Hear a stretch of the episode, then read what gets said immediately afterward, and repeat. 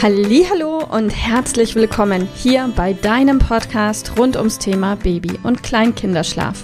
Mit diesem Podcast möchte ich dich und deine Familie dabei unterstützen, Entspannung in eure vielleicht noch angespannte Schlafsituation zu bekommen, sodass Einschlafen und altersentsprechendes Durchschlafen für deine Maus zu einer einfachen und schönen Sache werden kann. Mein Name ist Miriam Ende von Mein Babyschlaf Coaching. Ich wünsche dir viel Spaß mit dieser Folge. Hallo und herzlich willkommen heute mit dem Thema der Tagesmutter-Effekt. Ich habe bestimmt schon eine Folge zu dem Thema gemacht, aber sie ist immer wieder hilfreich und da dieser Podcast nun schon seit ein, dreiviertel Jahren existiert, unfassbar wie lange, ähm, wäre es vielleicht auch ein bisschen viel verlangt, wenn ich sage, hey, du musst genau wissen, wann es den gab und wahrscheinlich liegt es auch schon ein Jahr oder länger zurück. Von daher möchte ich dir einfach nochmal was zum Thema Tagesmuttereffekt erzählen, weil ich ihn total wichtig und hilfreich empfinde. Und ja, dieses Wort habe ich geprägt, weil ich finde es so, so, be, wie sagt man, bezeichnend oder kennzeichnend. Denn ganz oft früher, auch in der Zeit, als ich noch eins zu eins mit meinen Kunden gearbeitet habe, ähm, haben mir meine Kunden erzählt, ja, das Einschlafen, das dauert bei uns zu Hause immer mindestens 30 Minuten, oft auch eine Stunde oder länger. Und wenn ich dann die Frage gestellt habe, wie ist es denn im Kindergarten oder in der Kita oder bei der Tagesmutter, dann war die Antwort ganz oft, ja, bei der Tagesmutter, da klappt das 1a und läuft richtig gut warum ich gerade drauf komme. Ich hatte gerade eben ein Auswahlgespräch mit einer Dame, die sich für die Ausbildung interessiert und sie ist tatsächlich Erzieherin und hat in einer Kindereinrichtung gearbeitet mit Kindern, die 0 bis 2 Jahre alt sind. Und die hat mir gerade eben auch berichtet, total verrückt, ähm, dass wenn sie die Kinder hinlegt, ähm, als in ihrer Funktion als Erzieherin, funktioniert das immer 1a oder hat immer 1a funktioniert. Im Moment ist sie in Elternzeit und dass die Eltern eben ganz oft berichtet haben, aber bei ihnen daheim würde es nicht klappen.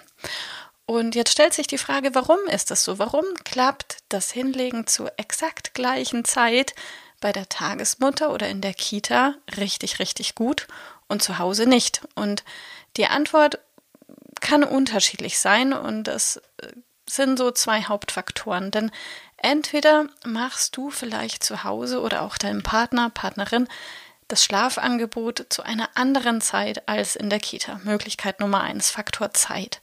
Oder aber zum Faktor Zeit noch so ein anderes Thema, gerade bei Kindern, die sich gerade in einer Umstellungsphase befinden, in denen ihr Schlafbedarf quasi gerade im Moment ein bisschen weniger wird, dann kann es auch sein, dass einfach dieser Jubel und Trubel im Kindergarten oder bei der Tagesmutter anstrengender ist als das Wochenendleben zu Hause und dass ein Kind vielleicht wirklich unter der Woche ganz gut um 13 Uhr schlafen kann oder um 11 Uhr und zu Hause vielleicht eine halbe Stunde später oder auch mal das eine oder andere Mal gar nicht.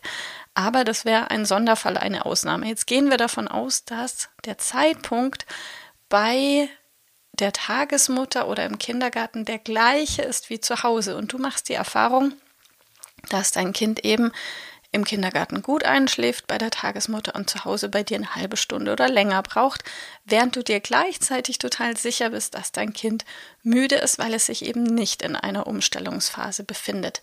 Dann ist die Ursache dahinter, warum das Einschlafen so lange dauert, höchstwahrscheinlich deiner Person geschuldet. Klingt böse, soll's aber überhaupt nicht. Sondern stell dir vielleicht einfach mal die Frage, was genau ist denn anders im Kindergarten oder bei der Tagesmutter. Und ja klar, es sind die äußeren Umstände, die sind anders, vielleicht schlafen auch noch andere Kinder da.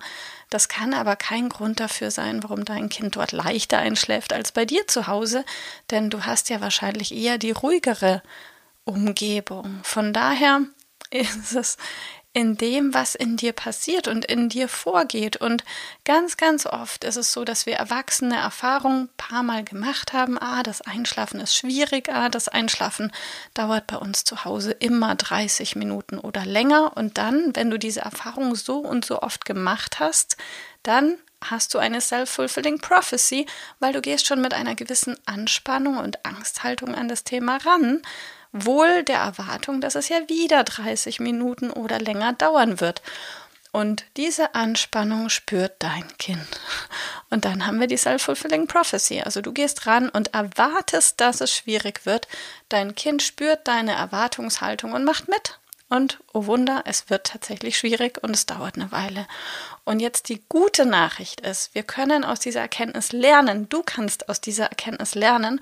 Und wenn du vielleicht ab jetzt einfach mit einer anderen inneren Haltung an das Thema rangehst und sagst, wow, ich weiß, mein Kind, du bist um diese Zeit müde und ich weiß auch, du kannst bei der Tagesmutter zu dieser Zeit perfekt einschlafen innerhalb von fünf Minuten oder zehn, dann kannst du das grundsätzlich auch zu Hause.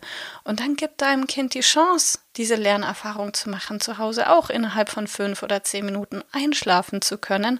Wichtig ist, dass du eben eine innere Klarheit hast und weißt, so mein Schatz, es ist jetzt eine perfekte Zeit für dich zum Schlafen und das klappt hier bei uns auch und lass dich nicht auf Verhandlungen ein, weil gerade Kinder, die schon ein bisschen älter sind, die neigen dazu, ihre Mama ganz gern mal auch dem, um den Finger zu wickeln, was sie nicht böse meinen, sondern in dem Moment, in dem sie gerade vielleicht im Spiel sind. Und Kinder leben ja im Moment. Und gerade etwas total Spannendes machen kann ein Kind nicht absehen, oh ja, ich bin ja eigentlich müde und eigentlich müsste ich jetzt ins Bett. Wenn du ihnen aber die Chance dazu gibst und dein Kind einfach nimmst und ins Bett legst und sagst, oh Schatz, jetzt wird geschlafen, dann wird dein Kind das auch dankbar annehmen. Also lass da nicht mit dir verhandeln, weil wenn du zu lange mit dir verhandeln lässt, wird dein Kind auch über seinen Müdigkeitspunkt drüber kommen und dann ist es eh schwierig. Das kennst du bestimmt. So, aber damit es einfacher wird, geh einfach mit einer anderen Haltung ran, üb ein bisschen und dann läuft es. Und lerne aus dem Tagesmuttereffekt. Liebe Mama, ich hoffe, dass dir diese Folge gefallen hat, dass sie ein Problem von dir gelöst hat, dass dir auch weiterhilft. Falls ja, freue ich mich, wenn du uns auch auf Facebook und Instagram besuchst. Dort teilen wir täglich wertvolle Tipps rund ums Thema Babyschlaf mit dir, die dir dabei helfen sollen, mehr Schlaf und vor allem auch mehr Lebensqualität für dich und deine ganze Familie zu bekommen. Die Links dazu findest du in den Show Notes und solltest du dich vielleicht auch beruflich verändern wollen, weil du dich schon seit längerem fragst, ob das, was du im Moment machst, wirklich alles gewesen sein soll, dann kannst du dich gerne um einen Ausbildungsplatz zum Schlafcoach bei mir bewerben. So oder so. Die Links findest du in den Show Notes. Kontaktiere uns. Wir rufen dich an für ein kostenloses Infogespräch. Ich freue mich auf dich. Deine Miriam. Tschüss.